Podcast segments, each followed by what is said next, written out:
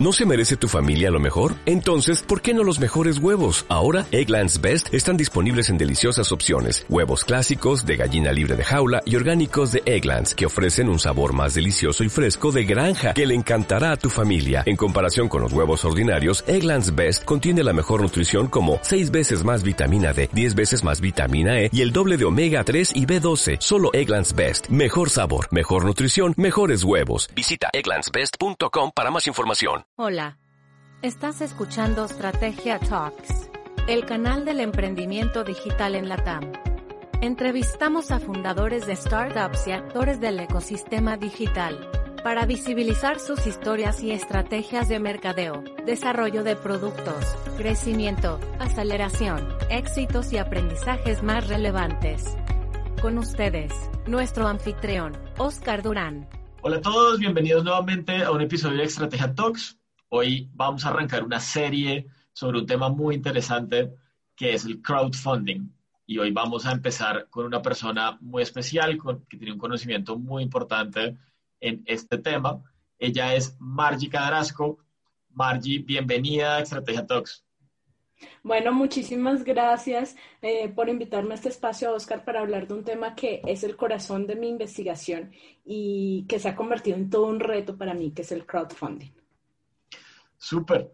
Margie, si quieres empecemos contándonos un poco cuál es tu trayectoria, cómo llegas también un poco a este mundo del crowdfunding eh, y cómo ha sido toda esa vida académica que tú tienes y cómo desde esa vida pues has empezado a entrar en este mundo de la financiación colaborativa. Bueno, pues nada, soy economista de formación. Eh, y he dedicado gran parte de, esa trayectoria, como tú decías, profesional al mundo de la academia. En educación básica primero, eh, donde tuve la oportunidad de liderar un proyecto muy bonito en Bucaramanga de emprendimiento para niños por casi cuatro años en el Colegio Gimnasio Superior. Luego eh, hice mi maestría. Durante ese lapso estaba haciendo mi maestría y me orienté a la educación superior cuando terminé también en temas de emprendimiento. Eh, justamente llego a este tema del crowdfunding porque buscando temas complementarios encontraba todo el movimiento crowd o el movimiento de la multitud, ¿no? Y particularmente el crowdfunding. Mm, eh, para complementarte lo de mi trayectoria, he estado en diferentes universidades, en la Pontificia Bolivariana en Bucaramanga, en Uniminuto, en Manuela Beltrán, en Católica, aquí en Bogotá. Mm, y desde hace un poco más de dos años estoy en la Universidad de La Salle.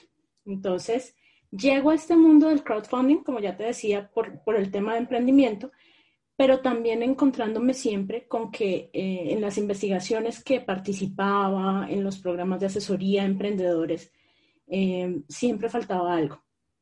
Y faltaba como ese enlace con la financiación. Eh, en Colombia las entidades que en realidad tienen dinero para financiar el emprendimiento son muy pocas o si no se queda en familia, amigos y, lo que la gente pueda como eh, recoger, pero muchas buenas ideas se quedan allí, en ideas. Y porque esto es un capital de riesgo al final del día, tú puedes tener familia con muy buenas intenciones o amigos con muy buenas intenciones, pero es un capital de riesgo. Entonces, no es fácil tomar la decisión individual de, de, apoyar a tu familiar o a tu amigo que está en ese proceso, en ese camino, y encuentro eh, que, los referentes de todo este movimiento de financiación alternativa que estaban en Europa, mm, particularmente en, Inglaterra, en Estados Unidos, eh, ya, ya habían recorrido un camino sobre eso. Me interesa el tema y empiezo a investigar. Entonces llego a, mi doctorado en administración con ese tema en mente y, y con otras, otras cosas que ya les iremos contando poco a poco. Bueno, súper, qué chévere. Así que hoy vamos a tener una visión muy interesante desde la academia de los conceptos asociados al crowdfunding y por eso pues quisimos empezar esta serie de crowdfunding con Margie para como que setear las bases de eh, lo que es este tema de la financiación colaborativa y las siguientes los siguientes episodios que iremos a tener. Margie, empecemos un poco como por lo básico. Hay, hay, hay mucha gente que asocia el crowdfunding con el riesgo, como tú justamente lo acabas de decir. Entonces, empezamos un poco como hablando qué es el crowdfunding y definiéndolo para que las personas pues lo tengan muy claro. Bueno, pues eh, este concepto no es nuevo, eh, o al menos el movimiento alrededor del micromecenazgo no es nuevo. Antes se le llamaba así micromecenazgo o financiación, siempre ha existido. Si, si lo pensamos o si la audiencia lo, lo relaciona un poco, eh, los viajes, por ejemplo, de Colón a América fueron financiados por la corona española. ¿Y qué hizo? Casi que una campaña de crowdfunding. Eh, si lo llevamos a, este punto. Hay, historias alrededor del tema, los grandes artistas han encontrado financiación colectiva, las comunidades makers en los 60, que es de donde surge como este espíritu de, o esta ideología de hacer las cosas en conjunto, ha sido el proceso que ha derivado en el crowdfunding.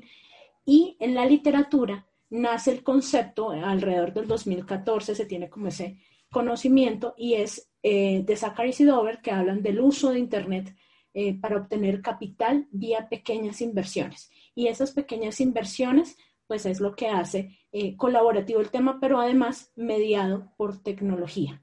Entonces, aquí le, le, agregamos un factor importante y es el uso de la tecnología de Internet como tal. Ese es eh, a grandes rasgos el crowdfunding. Entonces, si lo pensamos, por ejemplo, en los 60, los, eh, las comunidades hippies o makers tenían necesidades de comercialización, de productos artesanales, de todo esto, y crean sus comunidades.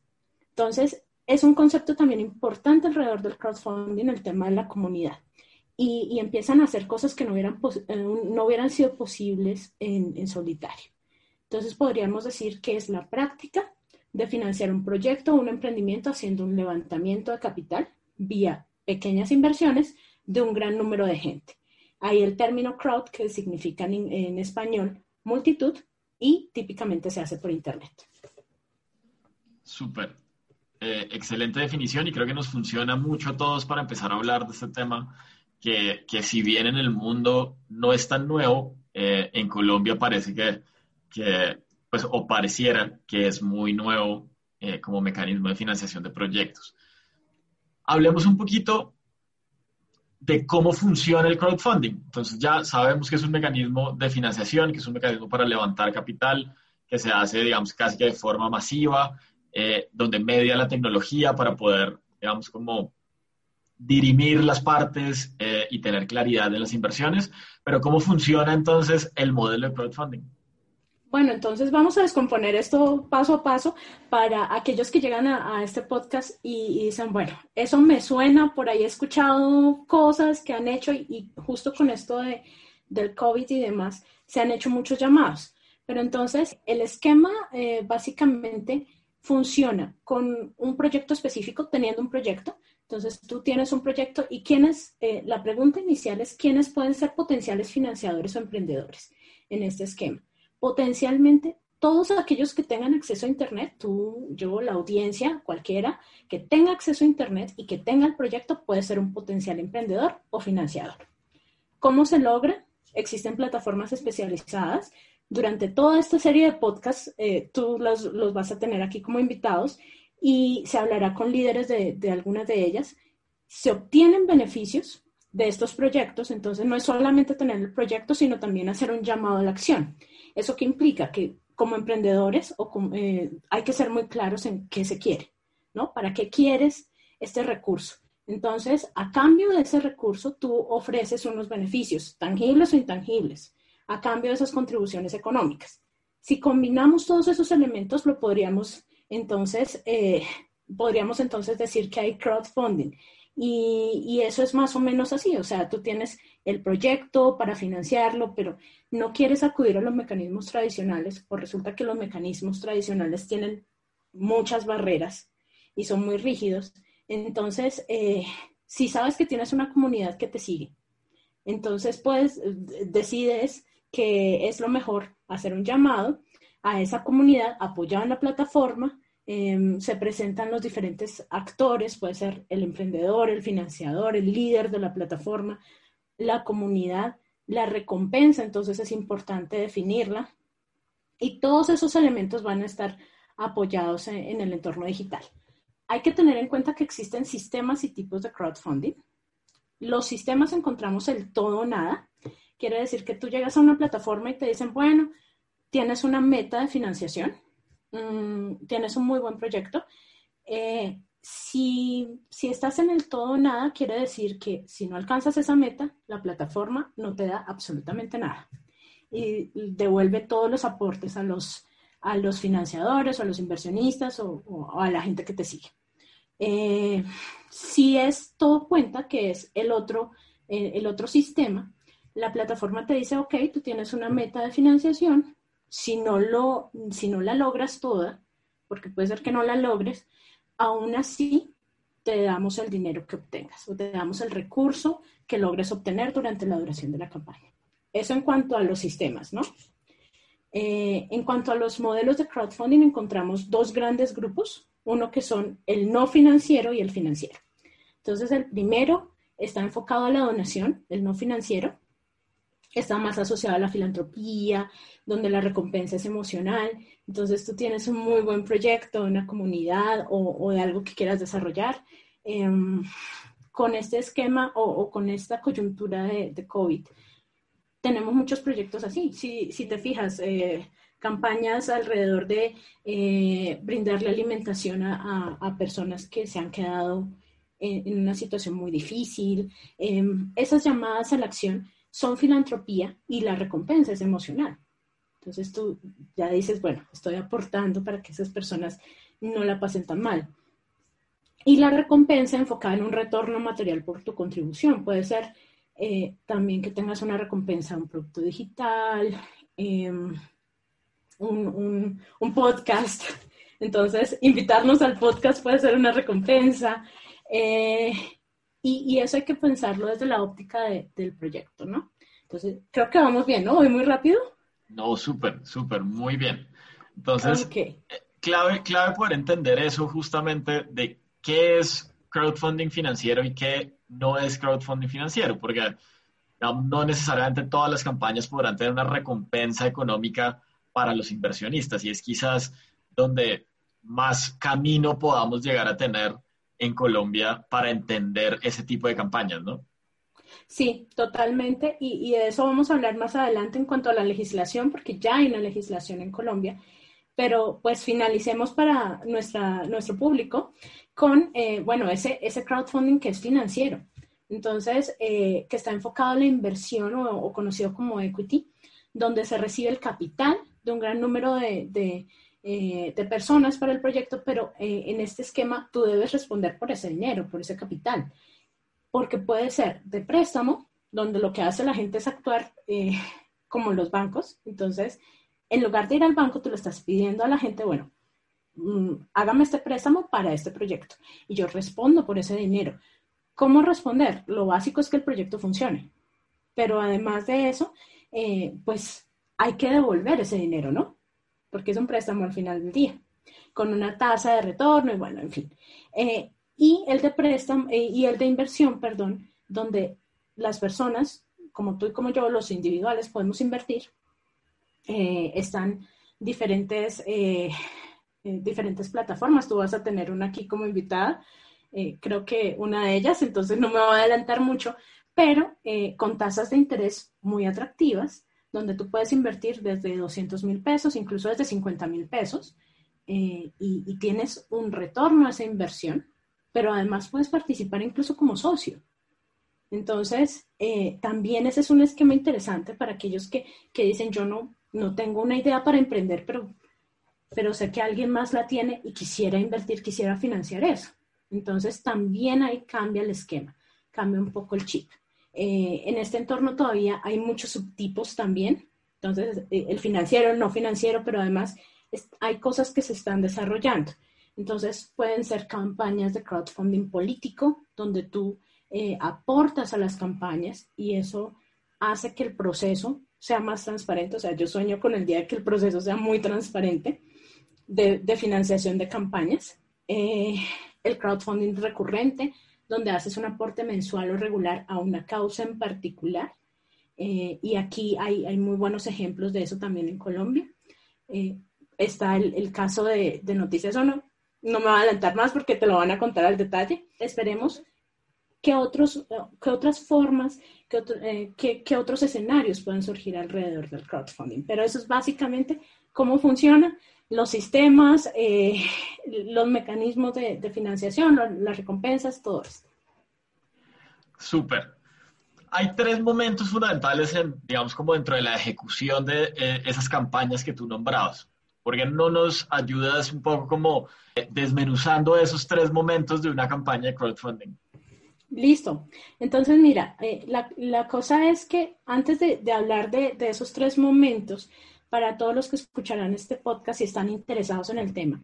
Es importante definir que tal vez no sea suficiente tener el buen proyecto para que funcione el crowdfunding, ¿no? Eh, en este modelo se piensa que se trata solamente de tener un prototipo, de tener una muy buena idea, desarrollar un video, un, muy buen discurso y lanzarlo. Y, tengo mil amigos y cada uno va a donar de mil pesos, entonces ya, tengo ahí un capital. Eh, pero eso no es todo. La verdad es que he encontrado en toda esta revisión y en las características que se observan de, las campañas que hay, esos tres momentos que tú dices. El primero es la pre-campaña y es donde empiezas a darle fuerza y vida a la comunidad. Entonces no basta con tener una red social llena de amigos, no basta con tener muchos amigos eh, también en el tema presencial y mucha gente que te conozca si tu comunidad no tiene fuerza. Entonces, eh, tienes que integrar diferentes estrategias de mercadeo, de posicionamiento también, de posicionamiento de tu marca. Eh, por ejemplo, Mágica de Rasco o Estrategia Talks es una marca. Entonces, ahí tienes que empezar a, darle un posicionamiento muy estratégico mm, para que las personas confíen en ti, porque al final, pues somos humanos y, y somos los que creamos este tipo de cosas, ¿no? Luego, el segundo momento es la campaña, que es el resultado de toda esa planeación. Entonces, hay que planear y, hay que planear muy en serio. La duración de la campaña está definida también por el tipo de plataforma y el tipo de contribución que quieres lograr, ¿no? Porque si es una campaña recurrente, pues ya será de largo aliento. Si es una campaña más corta, pues hay que tener en cuenta también eso en la planeación. Y finalmente está la post-campaña. O sea, ya, ya lo lograste, o lo lograste o no lo lograste, hay dos caminos. Si lo lograste, maravilloso. Y si excediste las expectativas, aún mejor en la campaña. Entonces, eh, ¿qué vas a hacer en la post-campaña? ¿Qué vas a hacer con esa confianza ganada, con esa comunidad que hay detrás que cree en ti? Eh, ¿Vas a seguir lanzando campañas? ¿Vas a mejorar tu producto? ¿Qué vas a hacer con eso? E incluso si no la logras, bueno, eso es un indicador. Entonces, el indicador es, bueno, ¿por qué no funcionó? Que falló en mi estrategia y hay que repensarla, volverlo a hacer y, hay mucha gente que no la logra en la primera. Esto no, no está mal porque también el mercado les está diciendo algo, les está diciendo no, en este momento no, no hacemos clic por algo, encuéntrese algo y vuelva a empezar.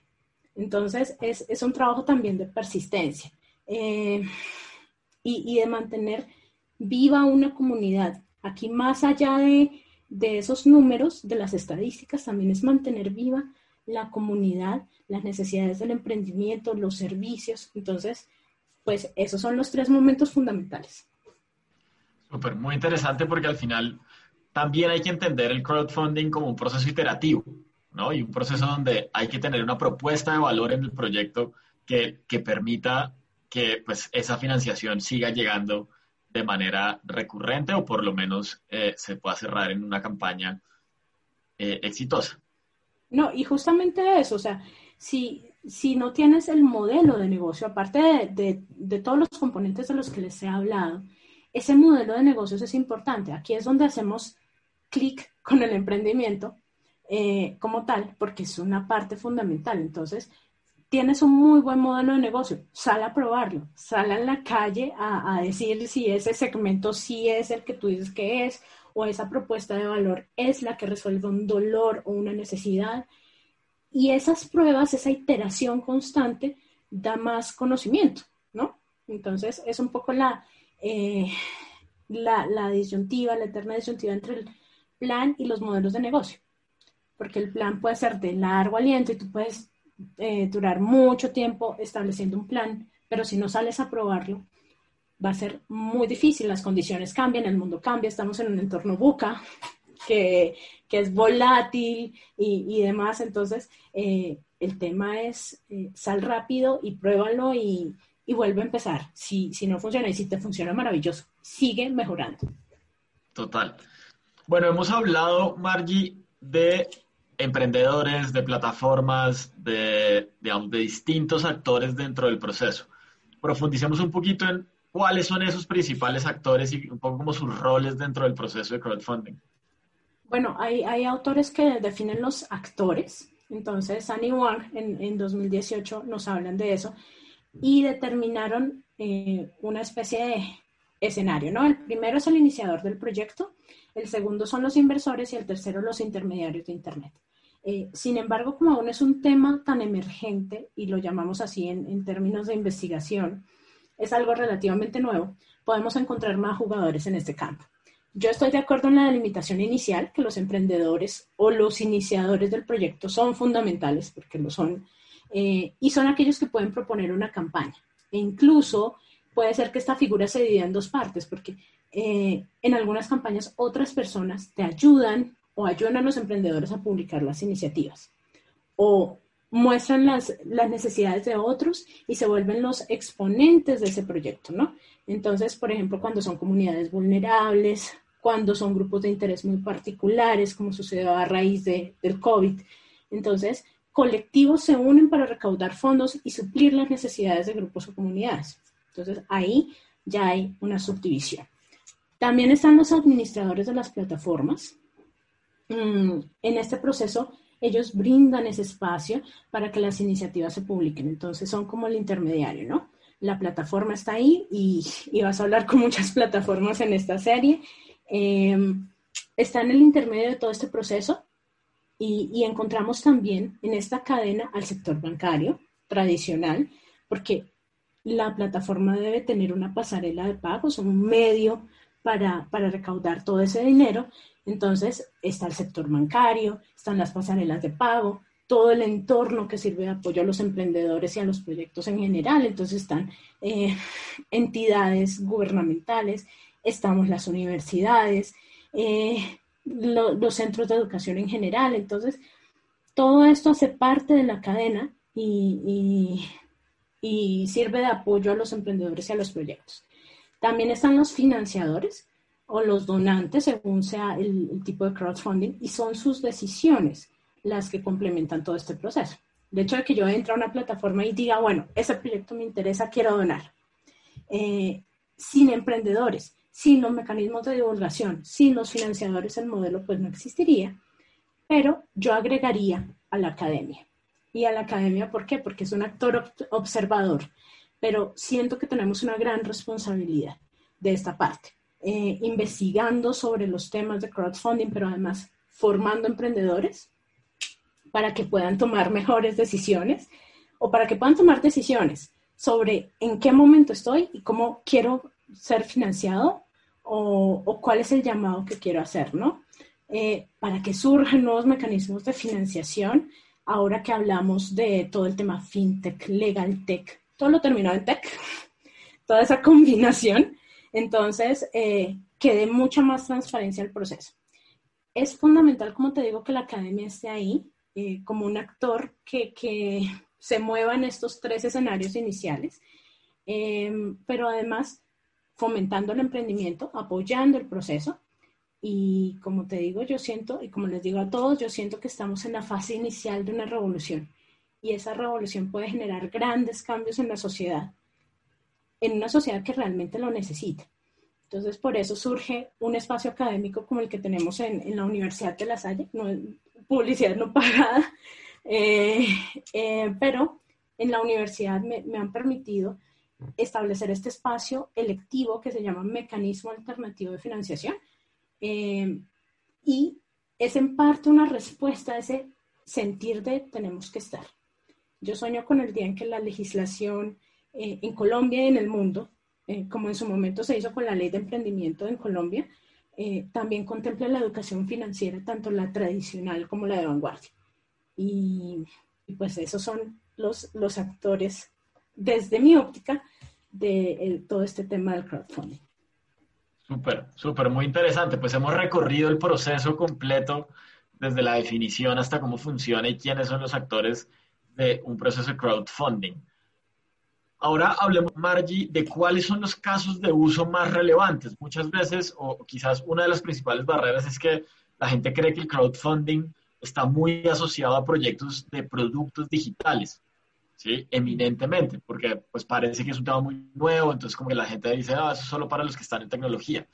Pero seguramente hay muchos más casos de uso como tú eh, nos lo adelantaste hace unos minutos. Entonces, cuenta, hablemos un poquito de cuáles son esos casos de uso eh, en los que el crowdfunding evidentemente puede ser un mecanismo de, financiación. Bueno, eh, te, tendría que hablar, les tendría que hablar de casos de uso a nivel internacional, a nivel Colombia. Em, y como mencionaba anteriormente, hay países fuertes en, todo este uso del crowdfunding, eh, Estados Unidos, Inglaterra, Italia, Comunidad Europea en general, eh, y las plataformas que han surgido allí. Está Kickstarter, está Kiva, está Berkami. Hay un listado cada vez más nutrido con plataformas que las llamamos generales, eh, que te permiten publicar diferentes tipos de proyectos. Entonces, no solamente los proyectos tecnológicos, aunque eh, si, si uno lo ve a partir de la historia, por ejemplo, el grupo, un grupo musical muy importante en Inglaterra tenía un club de fans y fue el primer caso de crowdfunding eh, registrado con uso de plataforma.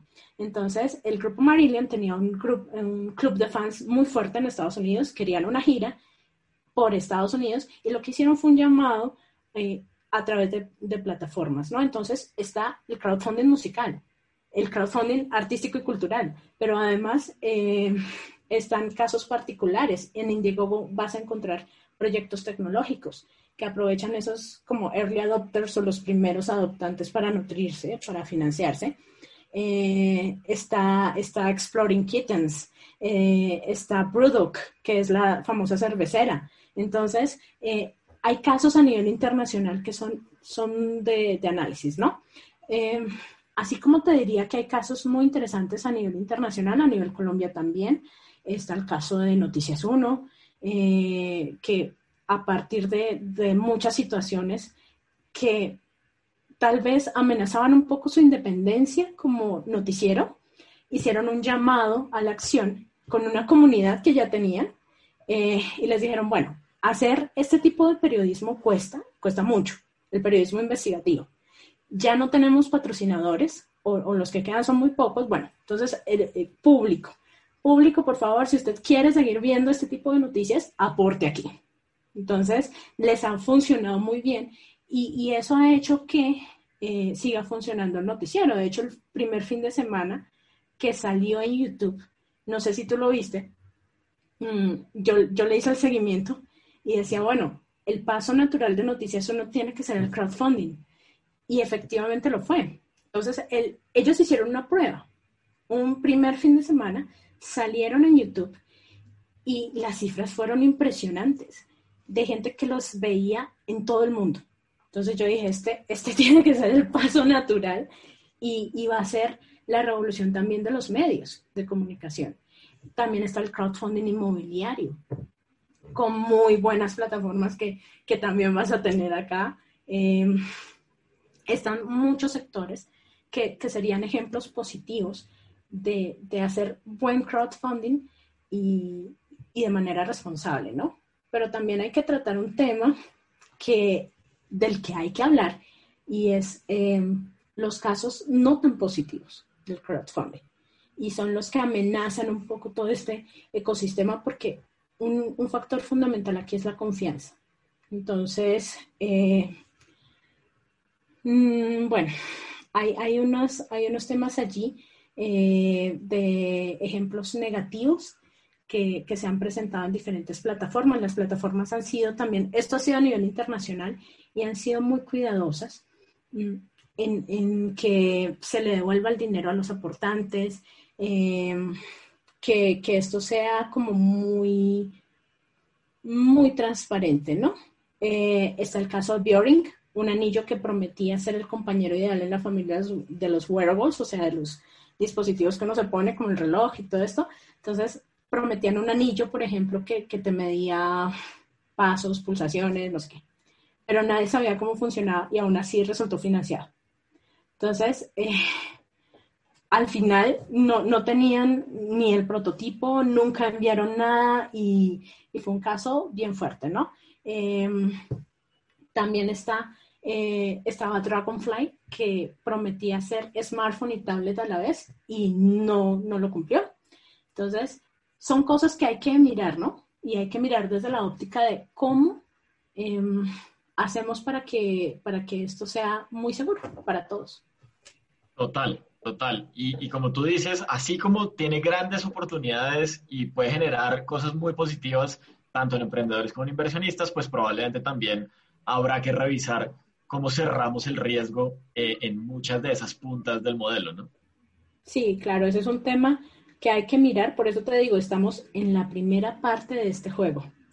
y, y, lo asocio mucho como con un partido de fútbol. Estamos en los primeros minutos del juego, aún no sabemos cómo se va a desarrollar esto, pero hay que tener una muy buena estrategia con un director técnico eh, que podría ser el gobierno e incluso los mismos inversionistas eh, y los mismos emprendedores. Y ahí es donde entra a jugar, entran a jugar todos los actores para que esto pueda ser fuerte y genere confianza.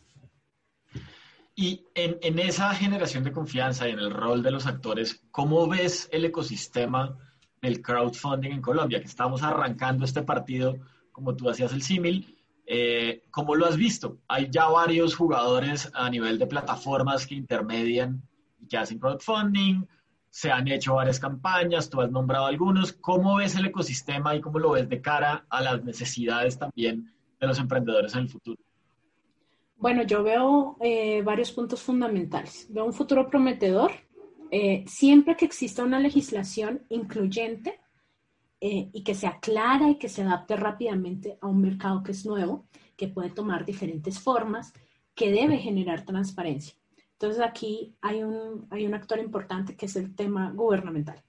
Entonces, si bien es un llamado individual a una financiación colectiva, esto debe tener unas reglas muy, muy claras de juego. Eh, en Colombia ya se han hecho algunos esfuerzos con con el decreto 2018 alrededor del crowdfunding, ahora que, que acabaron de, de, agregar algunas cosas.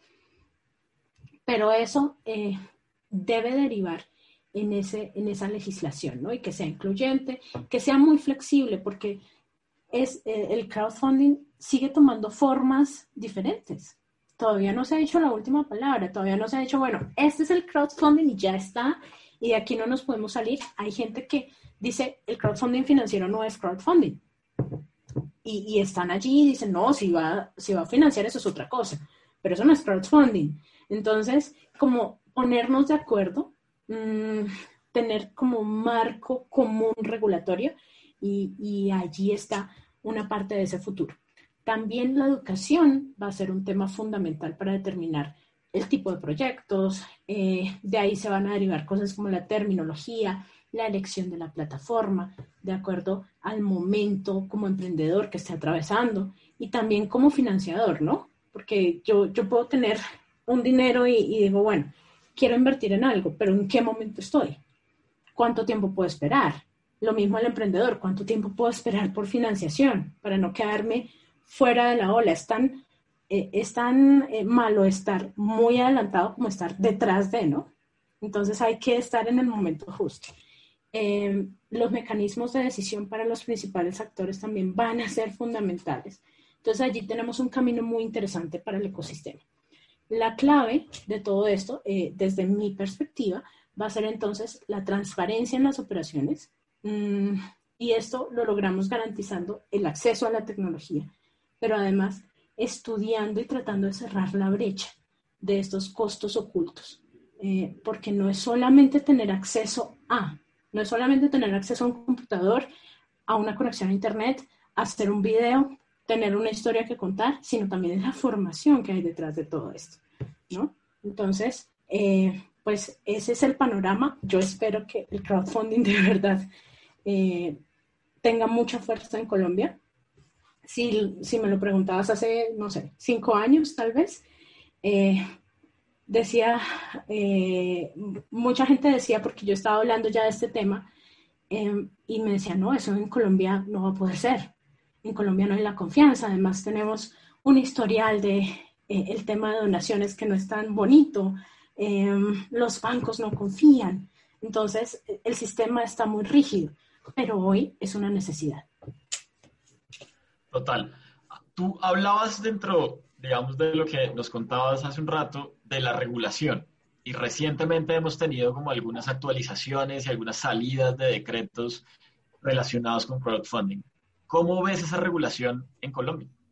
Bueno, em, creo que, se ha hecho un esfuerzo importante. La regulación se ha centrado básicamente en el crowdfunding de tipo financiero en Colombia.